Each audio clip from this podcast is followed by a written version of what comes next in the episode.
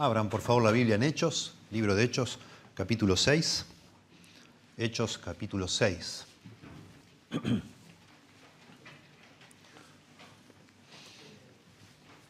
Qué lindo, recién cantábamos sobre los que estuvieron antes que nosotros, los fieles que, vinieron antes que nosotros.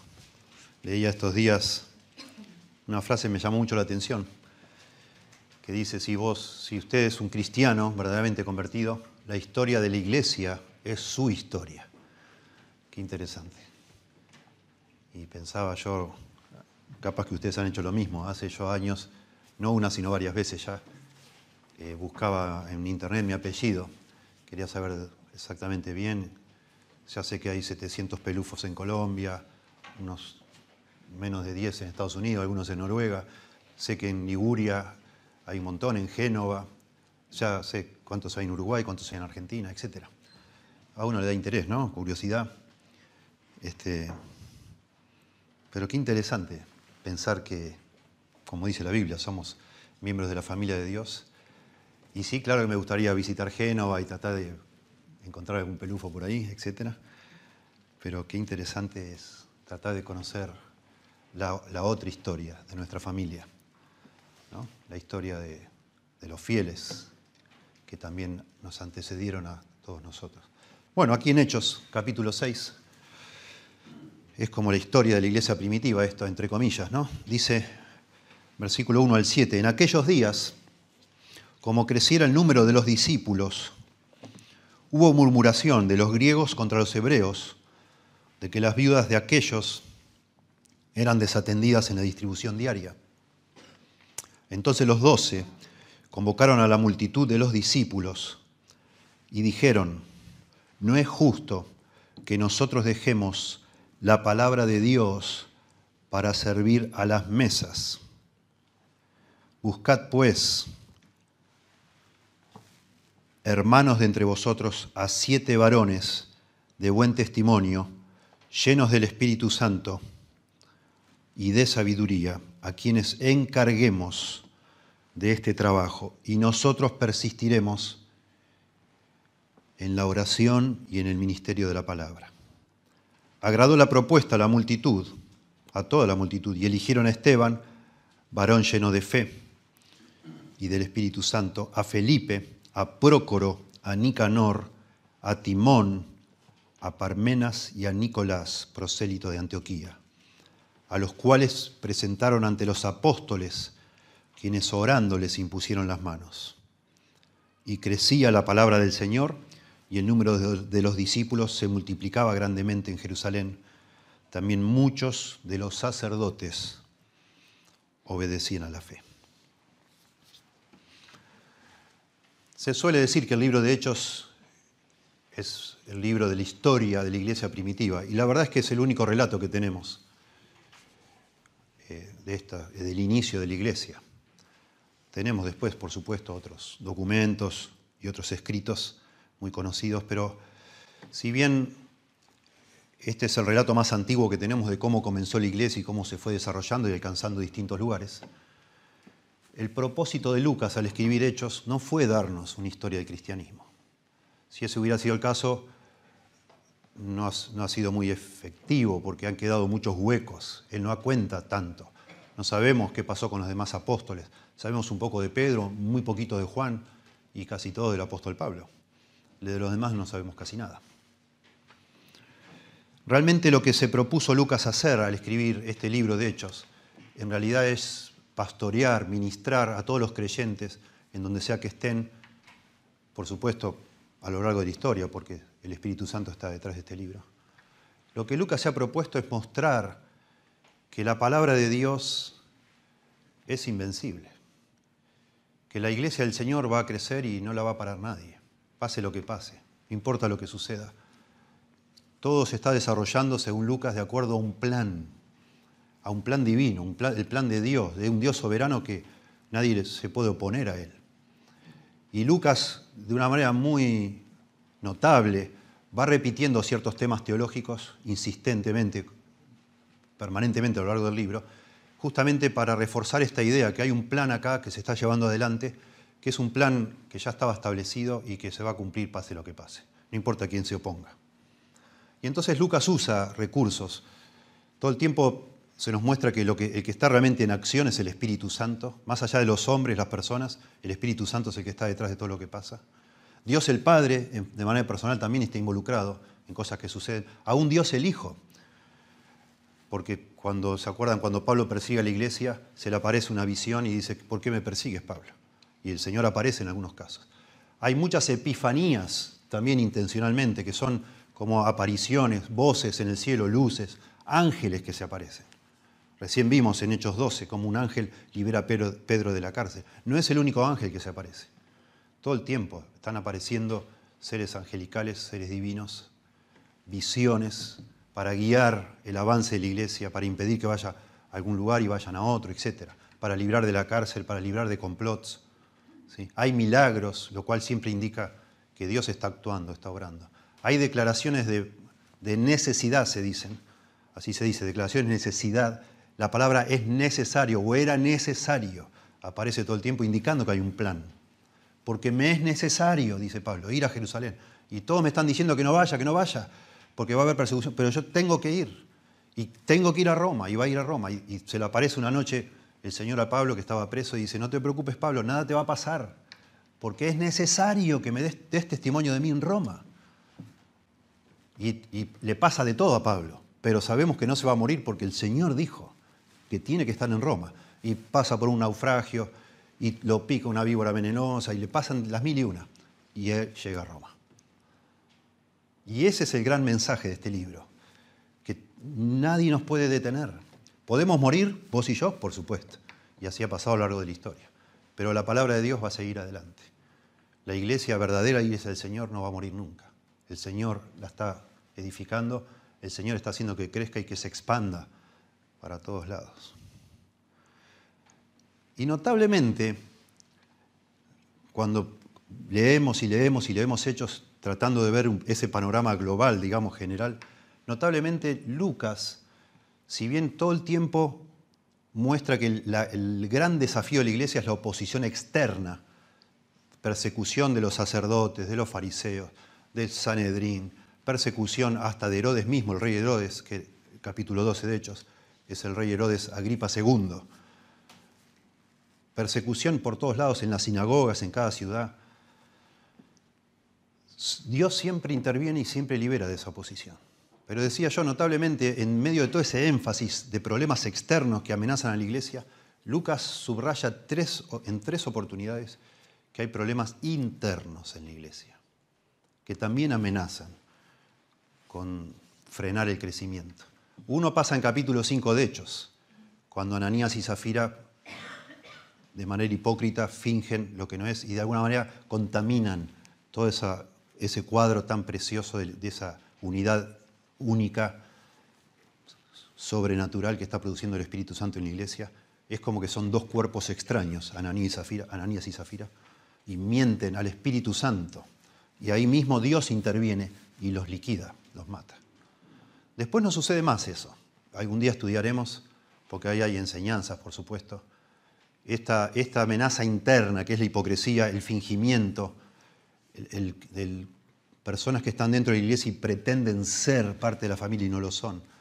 En ese caso, por la gravedad, porque está empezando la iglesia, intervino Dios directamente, pero de ahí en adelante parece que la responsabilidad de atender esos asuntos recae sobre el liderazgo de la iglesia, de ejercitar la disciplina bíblica. En Hechos 15 está la otra ocasión de amenaza interna, que es cuando hay discusión entre distintas facciones de la iglesia, los que venían de un trasfondo más judío, llamados judaizantes, querían que los gentiles se circunciden y guarden la ceremonia de la ley judía. Y se hizo un concilio y se resuelve ese problema por medio también de una, digamos así, de una eh, solución administrativa. Se juntan todos y toman van hablando distintos protagonistas de este asunto hasta que se toma una decisión y se mandan cartas y se resuelve el problema. Y la otra es esta, capítulo 6 de Hechos. Capítulo 6 de Hechos. Cuando empieza a haber una murmuración y de nuevo asombrosamente la solución de este problema no es que Dios interviene de manera directa, no manda un ángel, no hay un milagro, no se aparece una luz ni una voz, nada, sino que buscan en concierto los doce apóstoles una solución y se la proponen a la iglesia y la iglesia la ejecuta. Asombra, a mí me asombra mucho, porque hay un énfasis muy grande en que la iglesia no la va a frenar nadie porque Dios va adelante. Pero entre todas estas amenazas que hay alrededor de la iglesia, en este caso esta amenaza interna, que es de que haya discusiones o divisiones entre nosotros, la solución no viene, digamos así, de arriba, sino de abajo, de los mismos apóstoles. Una solución administrativa. Y por supuesto, el libro de Hechos está aquí, en general, porque es un libro histórico con muchas narraciones, no para guiarnos de manera normativa, que se dice. No tenemos que hacer todo lo que se hace en el libro de Hechos. Ya nadie, por ejemplo, echaron suertes para elegir a Matías al principio del libro, en lugar de Judas. Después nunca más se echó suertes en ningún lado en la Biblia. O sea, lo que se hace en el libro de Hechos no lo tenemos que repetir igual. No, pero sí tenemos que seguir principios, sobre todo cuando esos principios después son reforzados en las partes que sí son normativas, que son las cartas del Nuevo Testamento. Y aquí tenemos esta historia fascinante de cómo un asunto menor, si se quiere, amenaza con frenar el crecimiento de la iglesia. Es un, un asunto de murmuración sobre el atender la distribución, dice acá, distribución de recursos para mujeres viudas.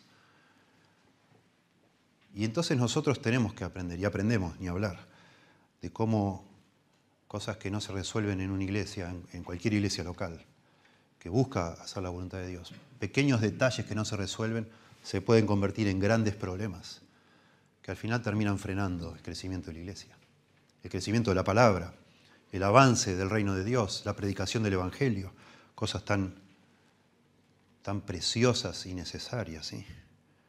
Podemos decir que este capítulo o estos versículos que hemos leído del 1 al 7 nos enseñan que la iglesia avanza, la iglesia crece cuando los problemas, entre comillas, menores se resuelven con sabiduría.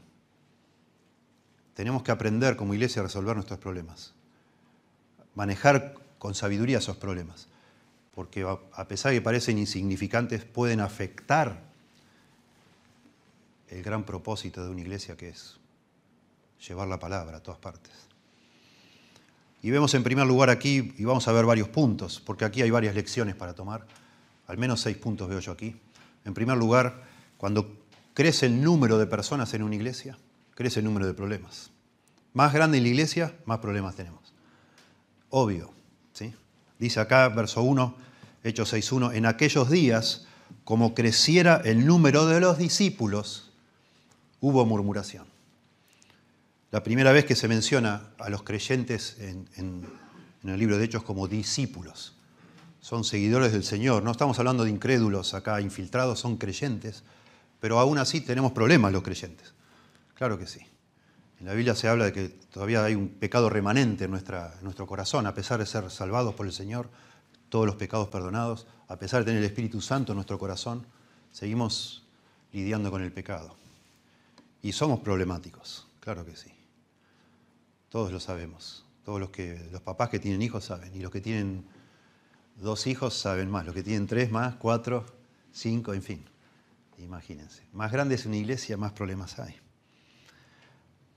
Y sorprende también la forma que Lucas va llevando el relato, porque se viene exaltando de una manera notable la unidad que había entre ellos. Tenían todas las cosas en común, no tenían necesidad de nada, había unanimidad, había comunión, había gozo, estaban todo el día unánimes en el templo, por las casas, compartiendo todo. Algo, por supuesto, que era posible porque el Espíritu Santo estaba obrando. Y de pronto aparece acá este, esta frase, hubo murmuración. Y eso sabemos que no está bien. Sabemos que Dios habla en contra de eso.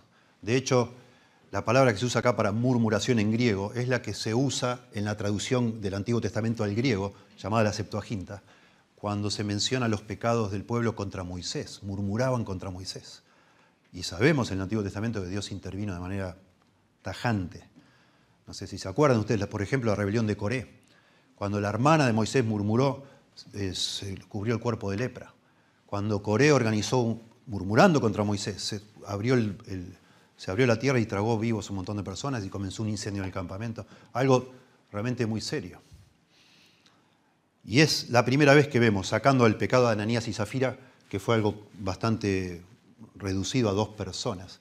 Ahora vemos acá que este es un problema que amenaza seriamente a la iglesia. Hubo murmuración, gogismos es la palabra en griego, gogismos.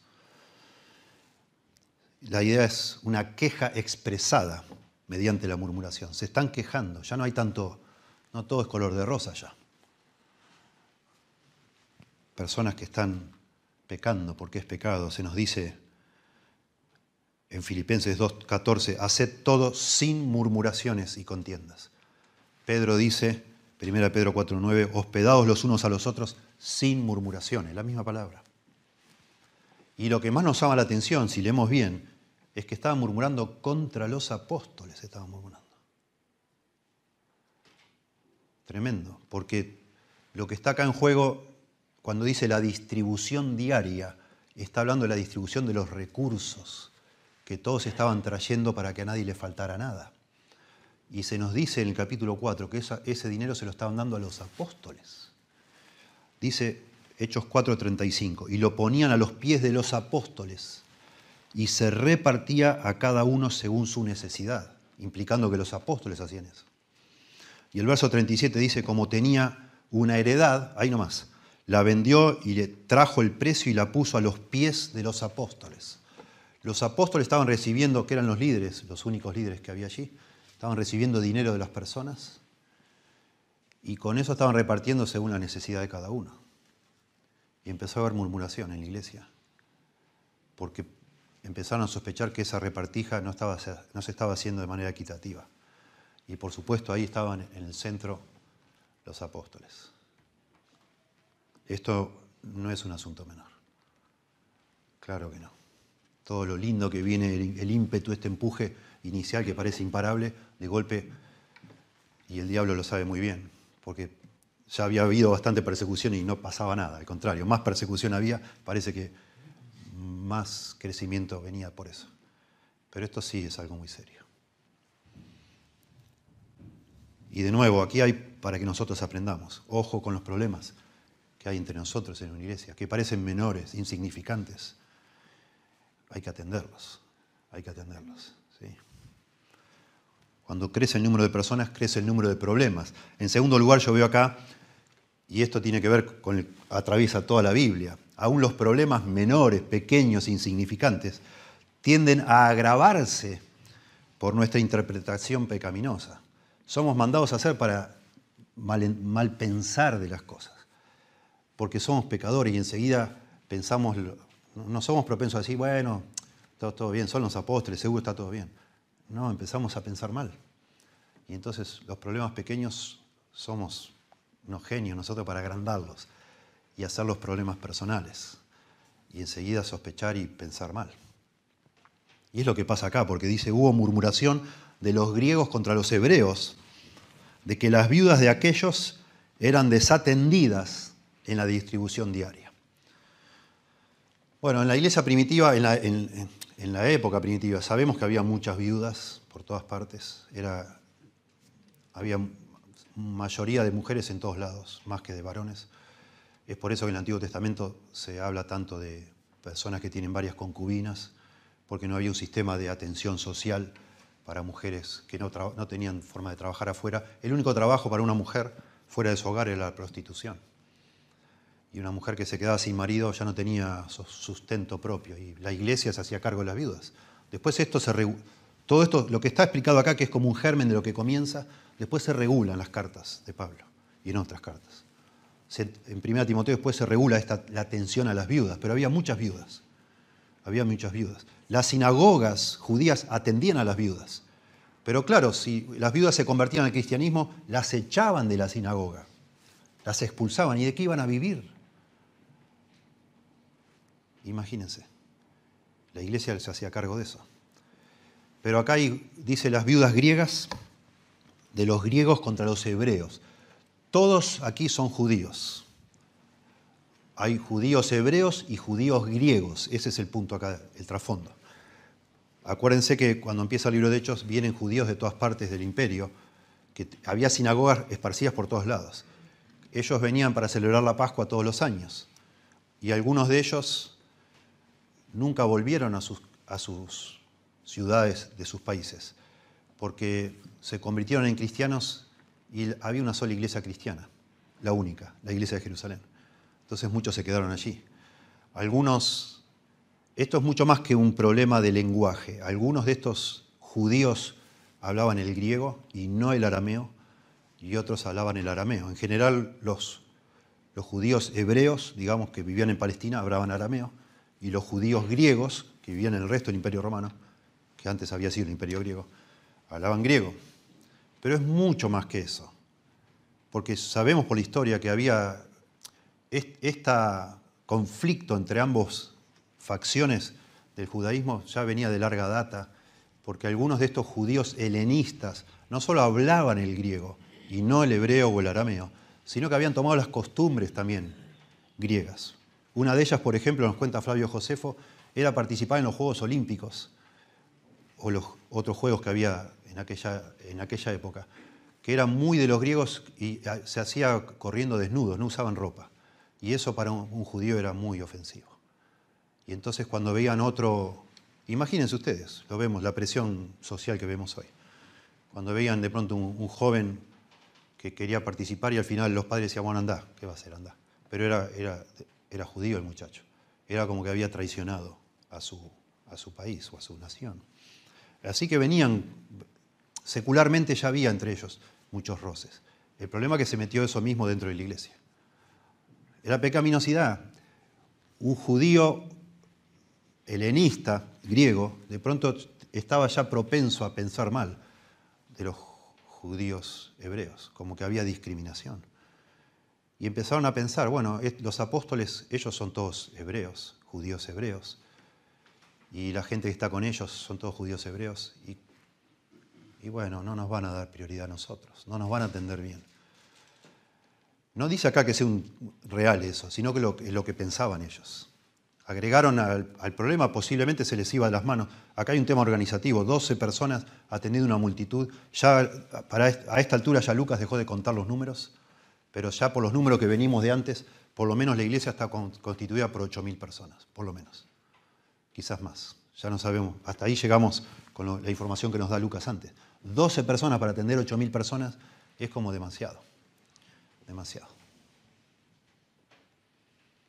Fuimos tanto Jonathan como yo miembros de una iglesia muy grande y ambos fuimos diáconos en esa iglesia. Y yo era diácono y mi esposa fue diaconisa junto conmigo. Y éramos 870 diáconos. Imagínense.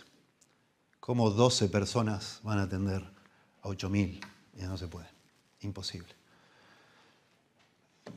No, no, no hay indicios acá en el pasaje de que hubo mala intención, de que eh, genuinamente hubo una discriminación hacia las viudas eh, helenas o, griegas. No, pero es lo que ellos tuvieron tendencia a pensar.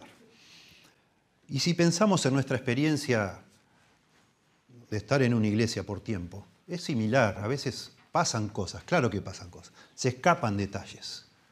Hay cosas que no se atienden bien, que no sé, persona que pasó de largo, no se le avisó de una actividad, no se le informó de tal cosa, no se tuvo en cuenta, etc.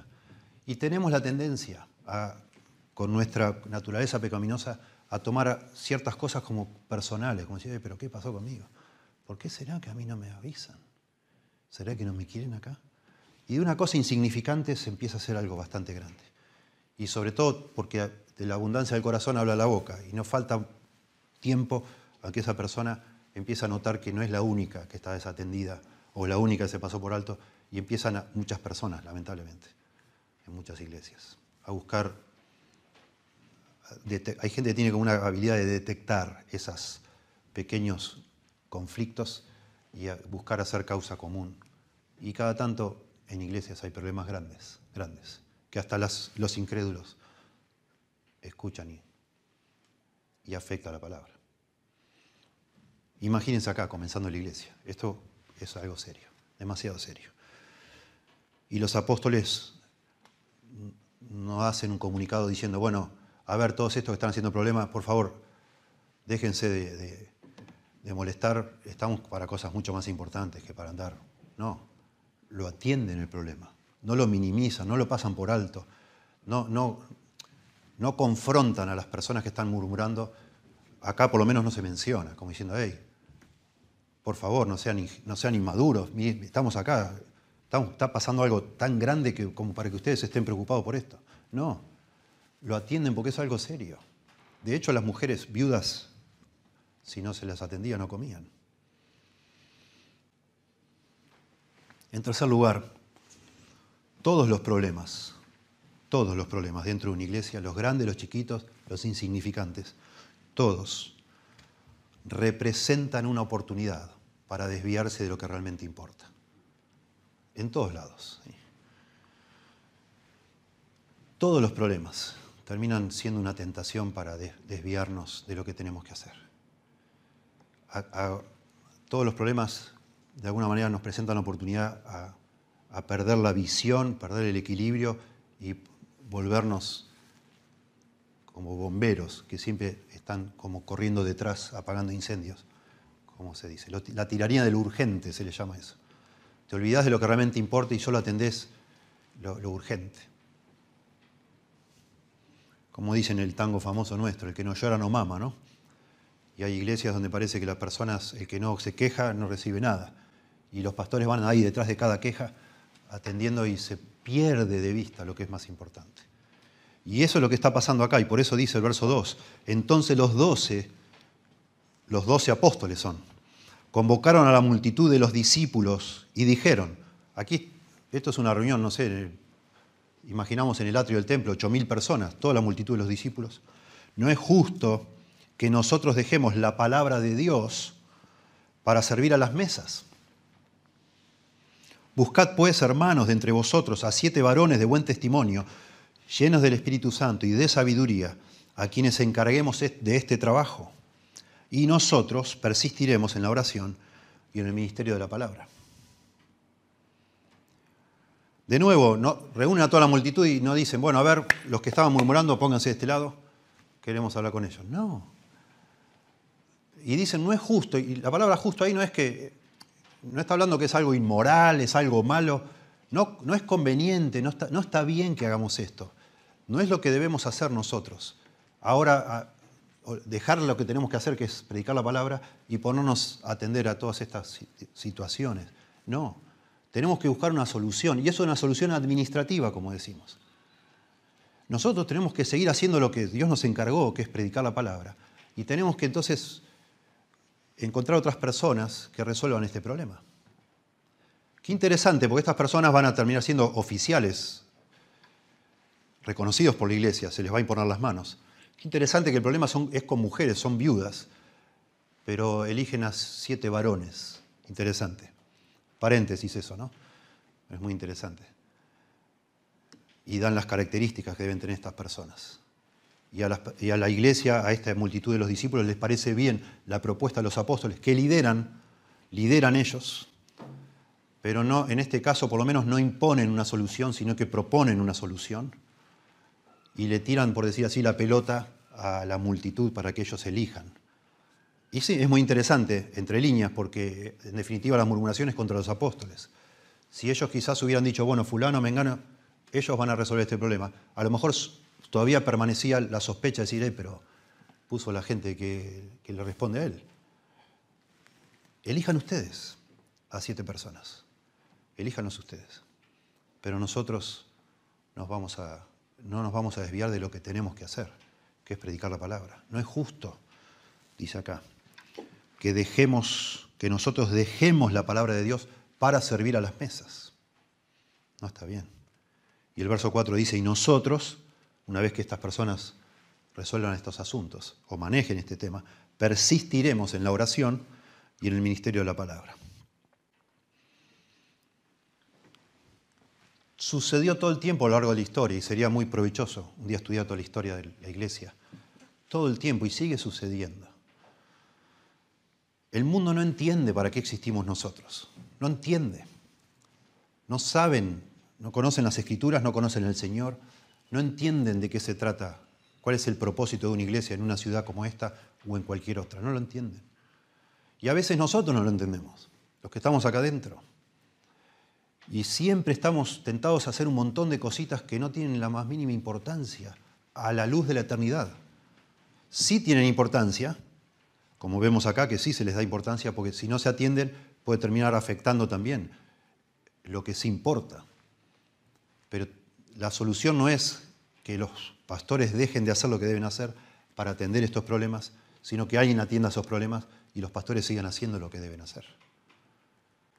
Hay iglesias hoy que ya ni iglesias son, que comenzaron con una genuina preocupación por la gente que no tiene para comer, empezaron con una olla popular y empezaron a hacer cursos para eh, dejar de fumar, para dejar de tomar, este, hogares para eh, mamás solteras, etcétera, etcétera, etcétera. Y cuando quisieron acordar, ya los domingos no se predicaba la palabra. Y eso es un problema. Miren, a ver si lo puedo decir cortito y bien. Una iglesia que no tiene personas que resuelvan problemas menores es una iglesia desordenada y probablemente no sea una iglesia sana. Pero una iglesia que no tiene quien predique la palabra no es una iglesia. Esa es la gran diferencia. Si, no si se deja de predicar la palabra, no es iglesia ya, es otra cosa. Y ese es el gran problema un pastor o varios o los ancianos atendiendo tantos asuntos secundarios dejen de hacer lo que importa y ya no sea una iglesia y deje de ser una iglesia. Y eso es lo que ha pasado y pasa y pasará con iglesias donde no se, se pierde la visión atendiendo cosas son secundarias. Está claro, está clarísimo en las escrituras que lo que importa es la palabra. La palabra, el Señor funda su reino con la palabra predicada. El Señor nos ha convertido por medio de la palabra, de la palabra predicada. Y el Señor nos hace crecer por medio de la palabra. Que en definitiva, si, si hablamos de problemas, ese es nuestro gran problema. Nuestro gran problema se llama pecado. Y la solución para ese problema es lo que hizo Cristo en la cruz. Pero la única manera de que una persona conecte su problema con, sus, con las soluciones por medio de la predicación del Evangelio. Y podemos resolver un montón de problemitas, pero el verdadero problema de la gente no se resuelve si no se predica el Evangelio. Así es. Y todos entendemos, cambiemos de ejemplo, todos entendemos, por ejemplo, que el sistema educativo de nuestro país está hecho pedazos. Y a lo mejor nos tentamos en algún momento, porque hay muchos niños acá, decir, bueno, comencemos con una escuelita. Vamos a empezar con, no sé, jardín de infantes, cristiano, con valores cristianos. ¿Está mal? No, está bárbaro. Buenísimo. Pero eso no se debe hacer si no están las personas que idóneamente, con verdadero conocimiento de las cosas del Señor y también de ese asunto, lo dirijan y lo hagan. Porque si se hace solo de manera voluntariosa porque queremos resolver, seguramente se va a distraer el objetivo principal, que es enseñar la palabra, predicar la palabra. Esa es la necesidad más grande de nuestra ciudad y de todo el mundo ahora y siempre. Y el diablo lo sabe. Muy interesante el comentario de John Stott sobre el libro de los Hechos. Y él va diciendo que, cuando va explicando estos capítulos, dice que el diablo está desplegando acá tres estrategias para frenar el avance de la iglesia. Una es la persecución de los sacerdotes, o del sumo sacerdocio y el Sanedrín. Otro es la hipocresía de Gananías y Zafira. Y acá dice la distracción. Le llama a este capítulo hablando de cómo Satanás quiere dañar a la iglesia, no tanto los conflictos internos, que también las divisiones internas amenazan a una iglesia, sino él dice que el, objetivo acá de Satanás es distraer, distraer a los líderes de la iglesia haciendo lo que no importa, o lo que no importa tanto, porque sí importa.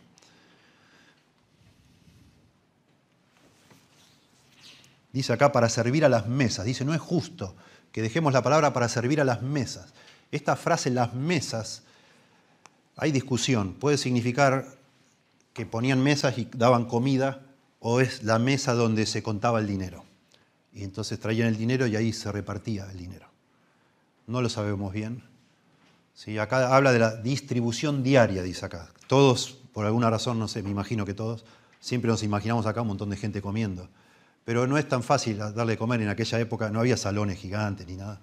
El único lugar grande era el templo, los atrios del templo, ahí se reunían 8.000 personas. Luego hacían por las casas, pero eran grupos pequeños. No sabemos bien. acá hay recursos económicos que toda la gente está vendiendo sus propiedades y lo trae para atender a los necesitados. Eso se manejaría en una mesa y a lo mejor, no sé, en estas reuniones en las casas se les daría de comer. No lo sabemos bien. Pero sí sabemos que es una necesidad material en contraste con este llamado que tienen los apóstoles a ministrar lo espiritual. Acá después, en el verso 4 agrega la oración y nosotros persistiremos en la oración y el ministerio de la palabra. Aspectos espirituales, sin duda. Liderazgo espiritual. ¿Sí? Paso al, siguiente punto, 4. Como vamos modificando acá conceptos. Los ancianos deben enfocarse en ministrar la palabra y otros oficiales en ministrar los problemas y necesidades que van surgiendo. Aquí no tienen nombre estas personas. Dice, elegid siete varones. No dice que sean diáconos. Después eso se regulariza en el Nuevo Testamento, en las cartas, diciendo que son diáconos. Acá no se menciona la palabra diáconos. Pero la palabra diácono en griego significa servicio, ministerio. Diaconía es justamente, o sea, perdón, diácono sería ministro siervo, ministro. Y diaconía sería servicio, ministerio. Aquí está la palabra servicio y ministerio, claro que sí. Pero noten que dice este, que, ellos querían ministrar la palabra, los ancianos. Los ancianos ministran la palabra y otras personas deben ministrar las necesidades que van surgiendo.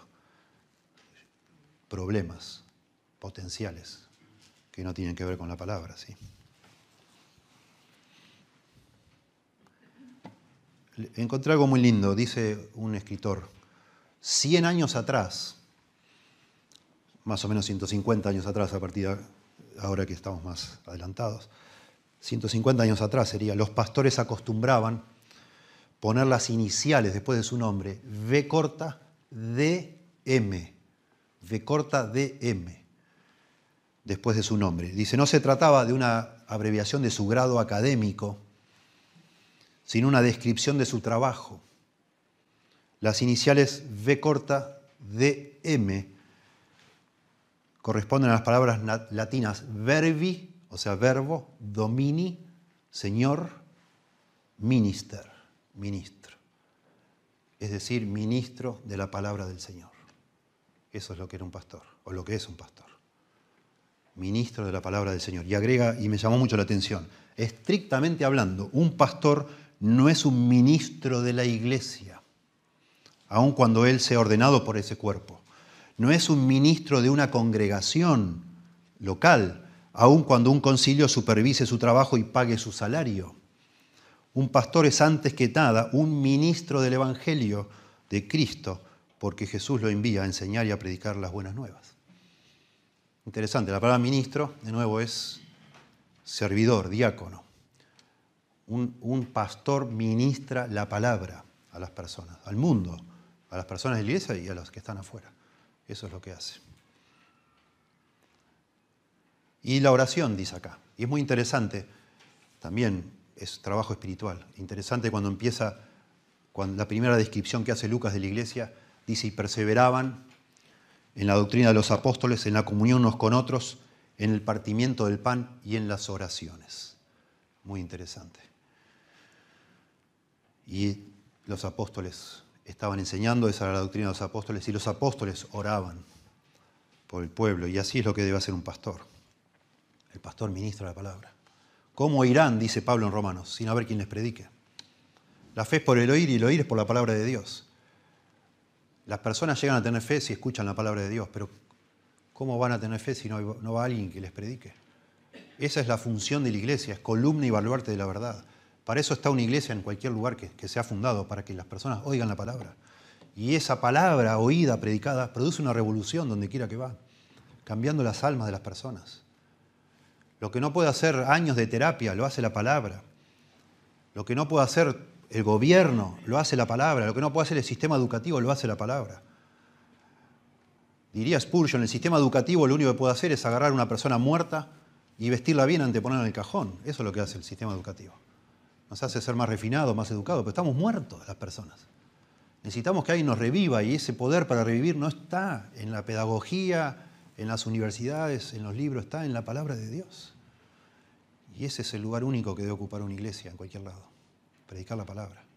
Y por supuesto los pastores deben dedicar su vida a eso, dedicar su vida a aprender y a entender cada vez mejor y a, perfeccionar la forma dentro de lo humanamente posible de que esa palabra llegue a todas las personas de manera entendible.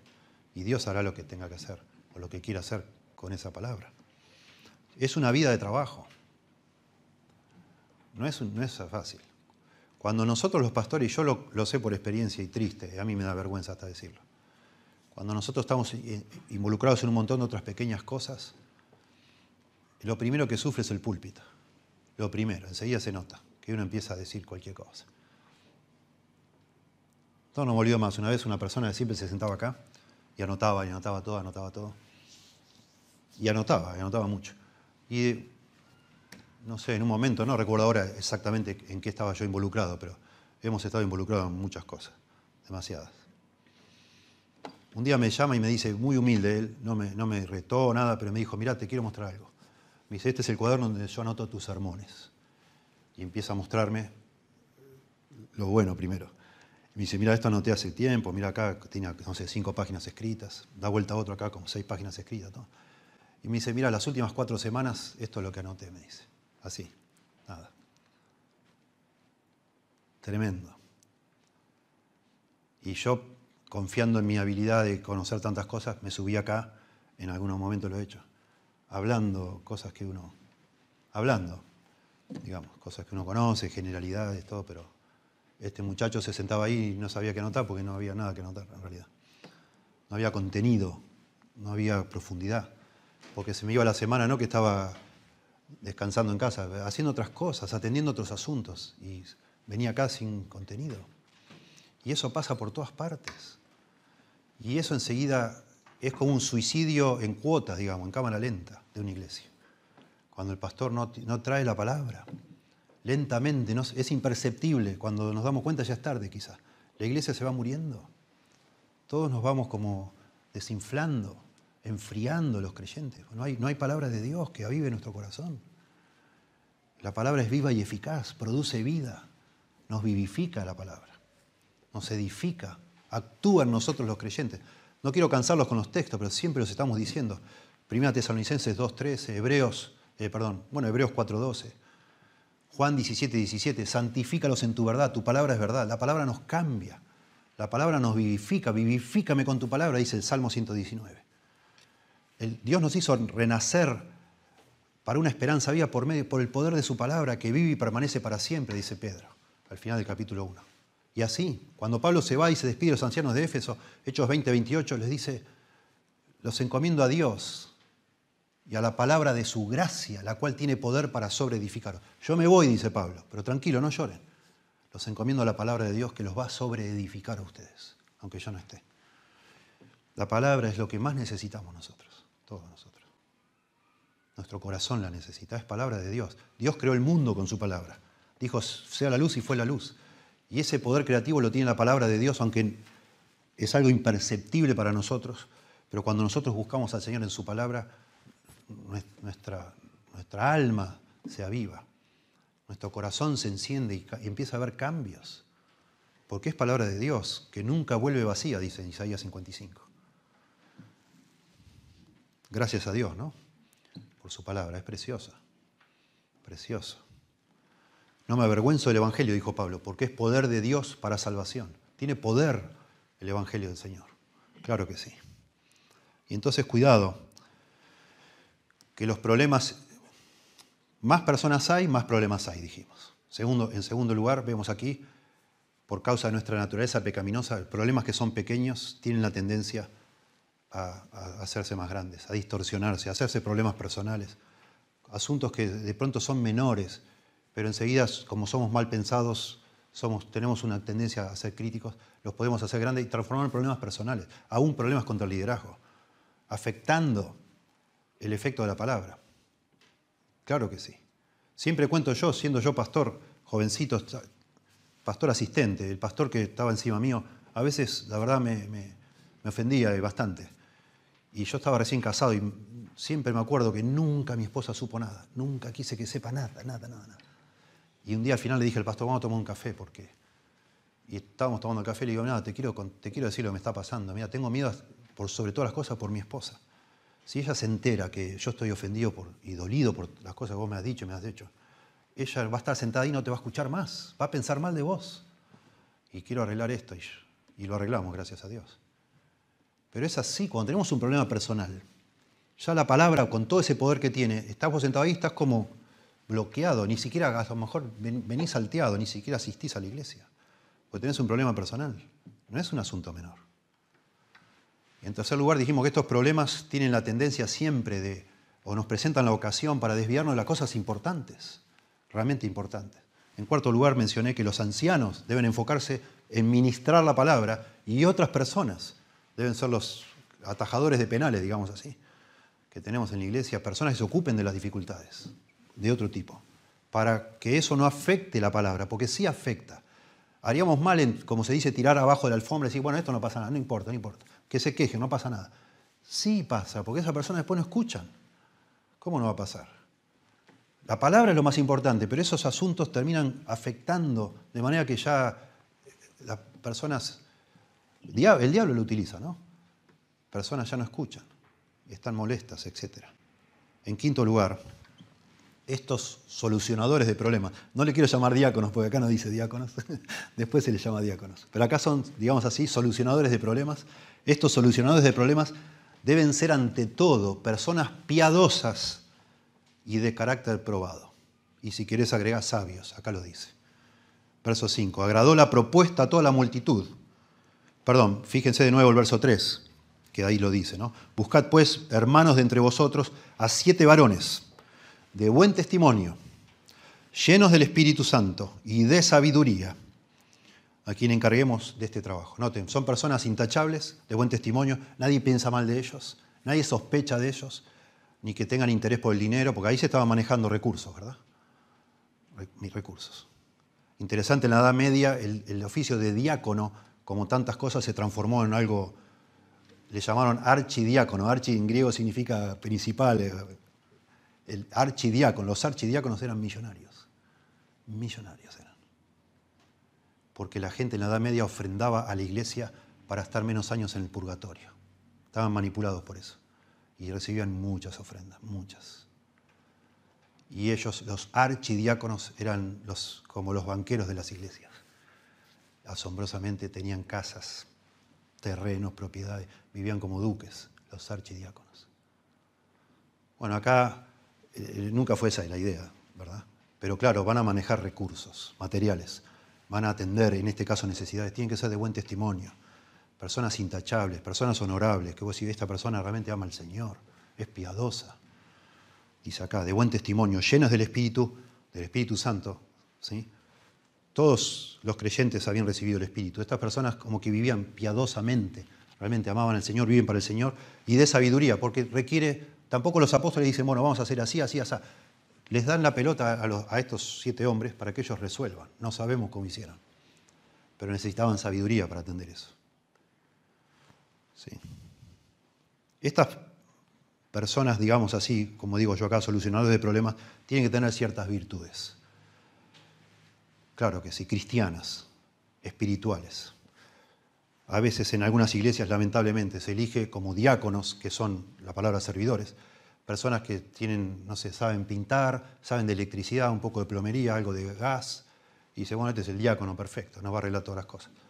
Pero después el hombre es una persona conflictiva, vive peleándose con todo el mundo, no, no es humilde, se queja de todas las cosas, tiene una ansia de poder, no es una persona discreta, está buscando que todo el tiempo de pronto lo feliciten y si no se ofende. No, no es el criterio para elegir personas que resuelvan problemas en la iglesia que sepan arreglar todo. O que sepan, no sé, que sepan algo de, contaduría, porque también los diáconos atienden ese aspecto. Tenemos que buscar personas, dice acá, que tengan ciertas virtudes espirituales. Noten en 1 Timoteo capítulo 3, cómo el apóstol Pablo da la lista de lo que se requiere de estas personas. 1 Timoteo 3:8. Los diáconos, 1 Timoteo 3:8, los diáconos asimismo deben ser honestos. Ah, del 3 del 1 al 7 está hablando de los ancianos, ¿sí? de los pastores, ancianos, obispos, que es lo mismo. Y ahora habla de los diáconos, que son estos segundos oficiales, digamos. 1 Timoteo 3:8, los diáconos asimismo deben ser honestos, sin doblez, no dados a mucho vino, no codiciosos de ganancias deshonestas, que guarden el misterio de la fe con limpia conciencia. Y estos también sean sometidos a prueba primero y entonces ejerzan el diaconado si son irreprensibles. Las mujeres, asimismo, sean honestas, son las mujeres de los diáconos, no calumniadoras, sino sobrias, fieles en todo. Los diáconos, vuelve a ellos, sean maridos de una sola mujer y que gobiernen bien sus hijos y sus casas, porque los que ejerzan bien el diaconado ganan para sí un grado honroso y mucha confianza en la fe que es en Cristo Jesús. Rápidamente, déjenme explicar esto. Todos se han dado cuenta, estoy predicando esto porque el sábado que viene vamos a elegir diáconos, ¿verdad? En nuestra iglesia. Pero me gustó, quiero subrayar algo aquí en Hechos 6, me gusta mucho este pasaje, aunque no se llaman diáconos, pero son como los, los protodiáconos, digamos así los antecesores de los diáconos, estos siete hombres. Noten de nuevo las características espirituales de estas personas. Deben ser honestos, la palabra ahí es dignos, venerables, honorables, personas que admiradas, pues decir, wow, este hombre es, es una bendición. Mirá cómo trata sus cosas, cómo atiende sus asuntos, su esposa, sus hijos, todo está en orden. No es perfecto, nadie lo es. Es una persona digna. Sin doblez, esto es muy notable, sin doblez, rápidamente si hacemos contraste entre las dos listas, se superponen casi todos los requisitos de ancianos y diáconos. Casi son todos iguales. La diferencia acá hay que los ancianos tienen que ser aptos para enseñar, los diáconos no se pide eso, los ancianos sí, porque tienen que ministrar la palabra. Y los diáconos, notablemente, dice sin doblez, cosa que no dice los ancianos. Y sin doblez significa sin una doble lengua.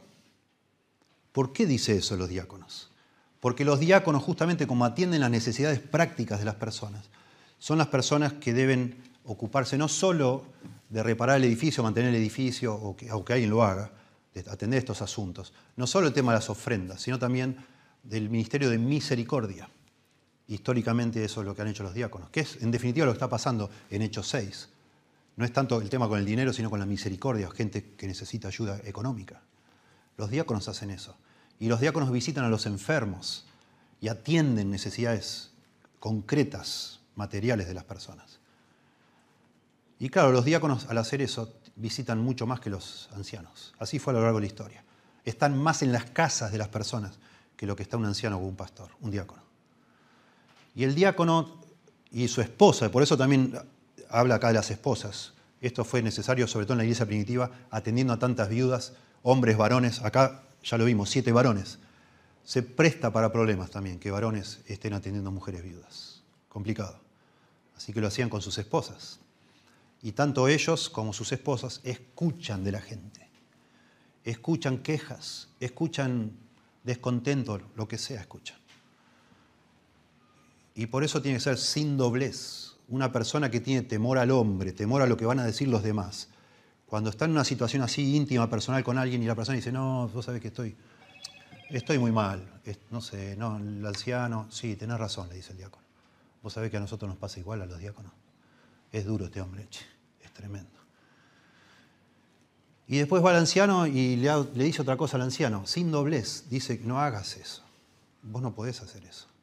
Ninguna persona que atiende necesidades personales en nombre de los ancianos, porque ellos ministran debajo y en nombre de los ancianos. Puede decir una cosa a uno y otra cosa a otro. Puede llevar y traer chismes, no debe hacer eso. En vez de resolver problemas, los crean esas personas. Agigantan todos los problemas. Por eso dice sin doblez. ¿Sí? Y bueno, habla aquí de nuevo de las ganancias deshonestas, el tema del dinero. Habla de la buena conciencia, de ser irreprensibles, lo mismo que en la lista de ancianos. En definitiva, si uno mira toda esta lista, son todas las cosas que se le piden a cualquier cristiano fiel, que, sea consistente. No es otra cosa que eso. Tiene, lo que pasa es que un diácono tiene que atestiguar. Es un hombre maduro. Una persona que realmente está, bien, que ante los problemas no, no, no agarra un ataque de pánico, Son cosas normales los problemas. Bueno, vamos a ver cómo lo atendemos. Oremos al Señor, busquemos una solución. No anda de crisis en crisis. No anda buscando que lo aplaudan, que lo mimen, que lo, que lo feliciten. Una persona que realmente hace las cosas por el Señor. Qué interesante que termina diciendo que los diáconos, si lo ejercen bien el diaconado, dice que van a ganar para sí un grado honroso, verso 13, y mucha confianza en la fe, que es en Cristo Jesús. ¿Por qué necesidad? Los pastores no dicen eso, los ancianos. Y porque los ancianos solemos recibir reconocimiento público. Un diácono es una persona que atiende necesidades, pero está por detrás del escenario, digamos, que no quiere llamar la atención sobre sí mismo. Eso es conflictivo en todos lados que, que, uno está. Somos, son siervos los diáconos. Una persona que sirve al Señor y no quiere nada, no quiere el crédito, no quiere, lo hace todo para el Señor. Atiende, resuelve problemas, ataja penales, como decimos, pero no está buscando llamar la atención en nada. Eso debe ser un diácono. Una persona humilde, madura, sabia, ¿sí? que vive de una manera consistente en las cosas del Señor, pero que no, no quiere, no quiere ni el crédito ni, ni nada. ¿sí? Me gusta como dice un escritor y después se ha replicado con otros. Los diáconos son como los amortiguadores en una iglesia. Es, decir, hacen que lo que parece una gran crisis que, que, va a sacudir todo, como que lo suavizan, lo, atemperan todo, lo, lo, tranquilizan, atendiendo la necesidad. Lo que pasó aquí en Hechos 6. Básicamente estos hombres aquí atendieron las mesas. Después vemos a Esteban, Esteban en el siguiente capítulo, bueno, ahí mismo, es un tremendo predicador, muere, es el primer mártir cristiano. Felipe, que es otro de los diáconos, va y eh, lleva el Evangelio a Samaria. Es decir, no eran personas que solo sabían arreglar canillas rotas. No, eran personas llenas del, Señor, llenas de sabiduría, llenas de fe, dice, hablando de, Esteban. Básicamente, este tipo de solucionadores de problemas llamados diáconos, básicamente lo que tienen que hacer es detectar y satisfacer necesidades materiales tangibles, anticiparse estar al tanto, saber, liberar a los ancianos de esa área, saber entre nosotros quién está o quién puede estar necesitando alguna mano, quién puede estar sufriendo, quién puede estar, qué, persona acá puede estar desatendida, a lo mejor está sufriendo la soledad, lo que sea, necesidades.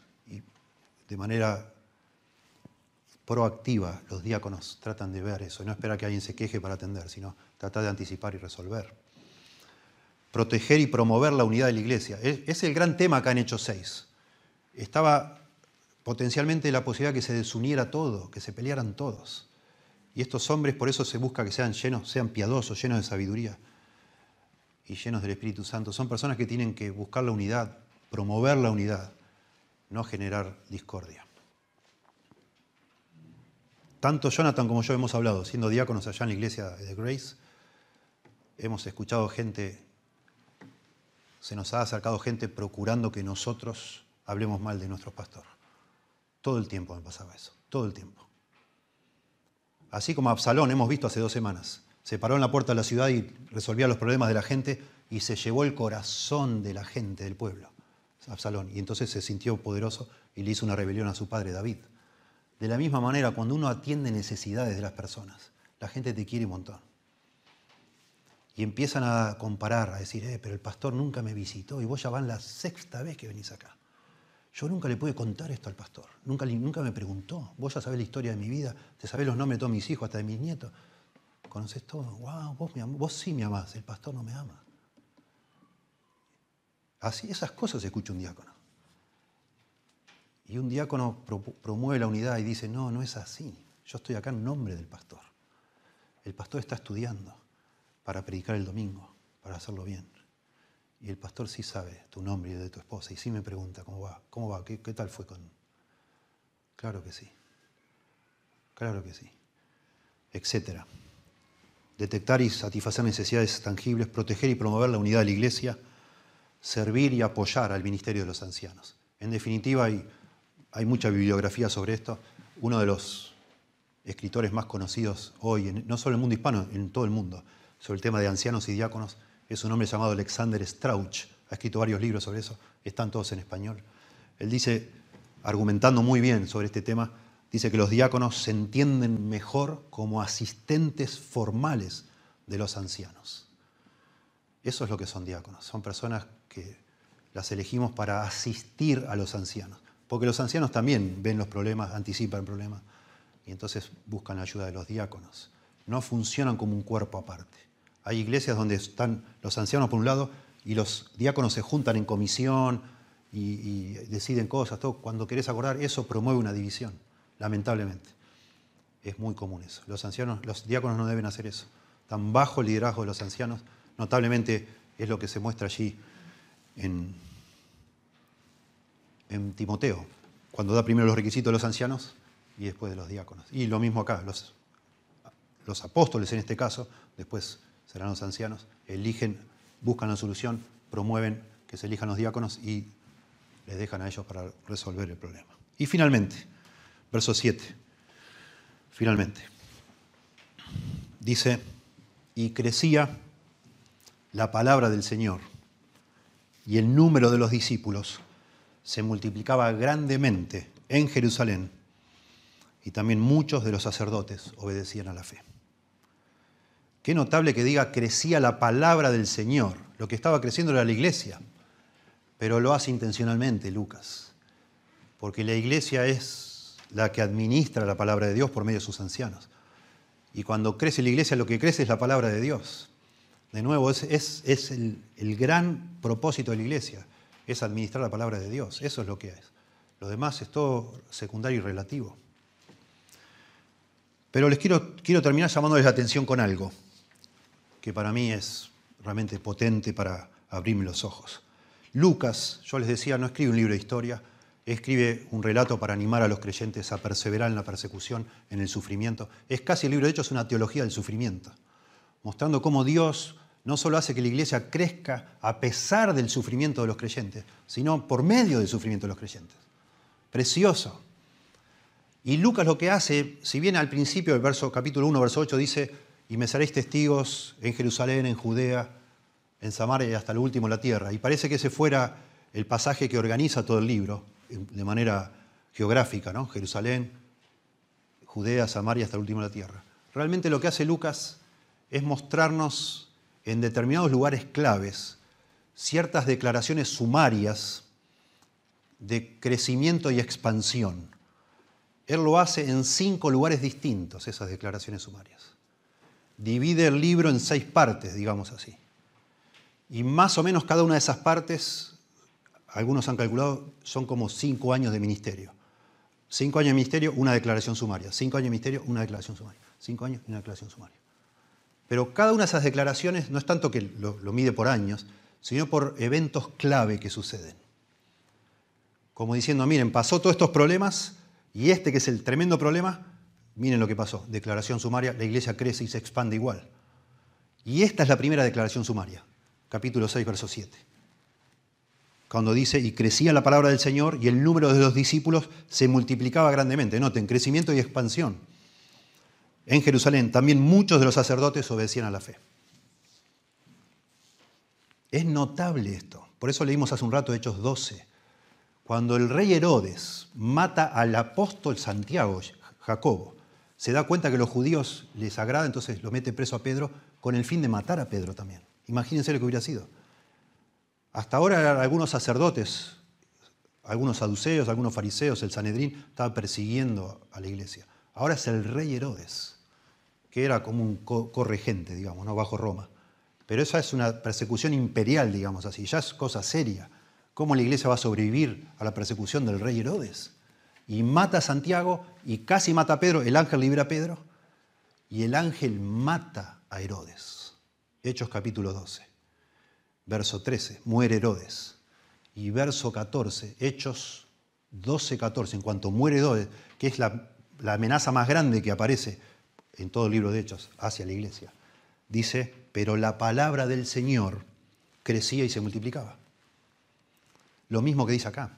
Es decir, amenazas, no pasa nada, eh, la palabra sigue, la iglesia sigue creciendo. Amenazas, la iglesia sigue. Así lo hace durante, dije yo cinco, son seis, porque el último versículo del libro de Hechos es una de esas declaraciones. Pero acá, en este pasaje que acabamos de ver, termina, ya no es, no es la amenaza de Herodes, es la amenaza de unas viudas que están murmurando contra otras viudas. Y eso es tan grave a los ojos de Lucas, como si el rey Herodes está persiguiendo a la iglesia. Y termina de resolverse este problema, porque se resuelve. de esta manera tan sabia. Y Lucas dice, y crecía la palabra del Señor, y el número de los discípulos se multiplicaba grandemente. Si quieren en casa, miren 9.31, bueno, 12.24 ya dijimos, 16.5, 19.20 y 28.31. Cada vez que sucede algo así, o, junta varios eventos que son complicados, que amenazan con que la iglesia ya no detenga su crecimiento, Lucas, una vez que se resuelve, dice ya, la palabra crece. Y eso debería animarnos mucho a nosotros. Una iglesia que no, tiene, que no se predica la palabra no es iglesia. Pero una iglesia donde sí se predica la palabra, pero no se resuelven los problemas, probablemente tenga muchas dificultades para crecer también. Y por eso es necesario tener, por supuesto, ancianos fieles que ministren la palabra, ministros de la palabra, pero también personas que atiendan otras necesidades, sobre todo cuando la iglesia va creciendo. Es muy importante, para que la palabra siga creciendo, para que esos problemas no terminen ahogando el ministerio de la palabra.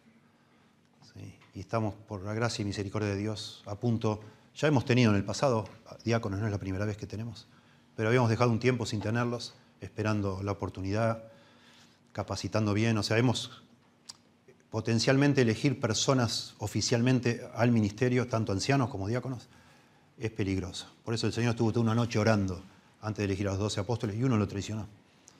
Cada vez que la iglesia agrega oficiales a su, digamos, a su administración, potencialmente está arriesgando hacia futuro a que una de esas personas cause daño.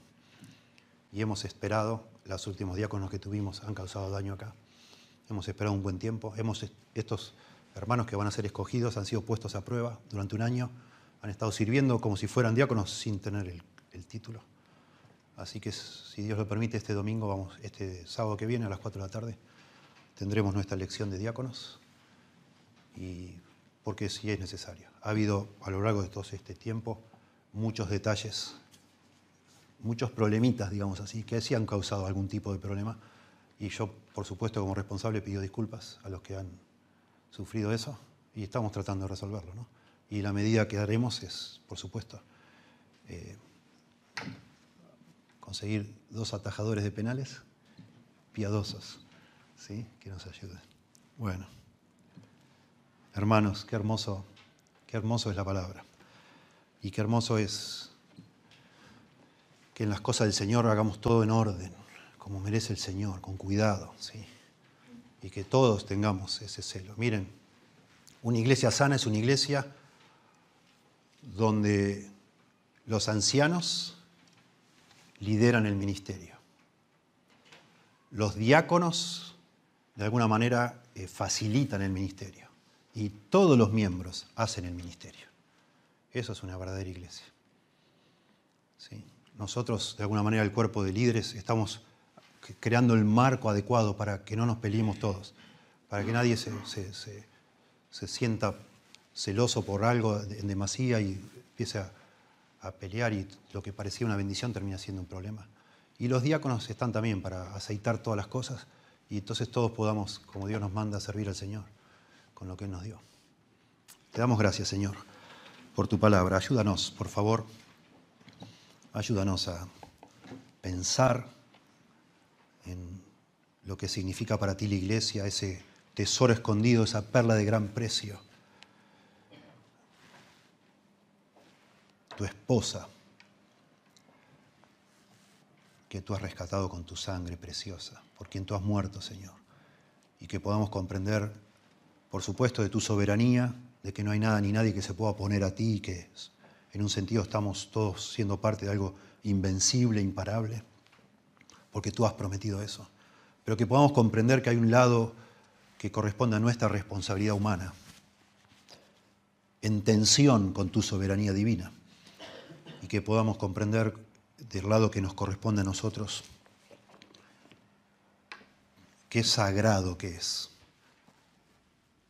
conducirnos con cuidado en tu iglesia qué sagrado que es hacer las cosas en, decentemente y en orden, qué, qué valioso que es el aporte de cada uno de nosotros, no permitiendo que nuestra pecaminosidad de alguna forma agigante o agrande o contamine eh, asuntos menores que se podrían resolver de manera tan simple.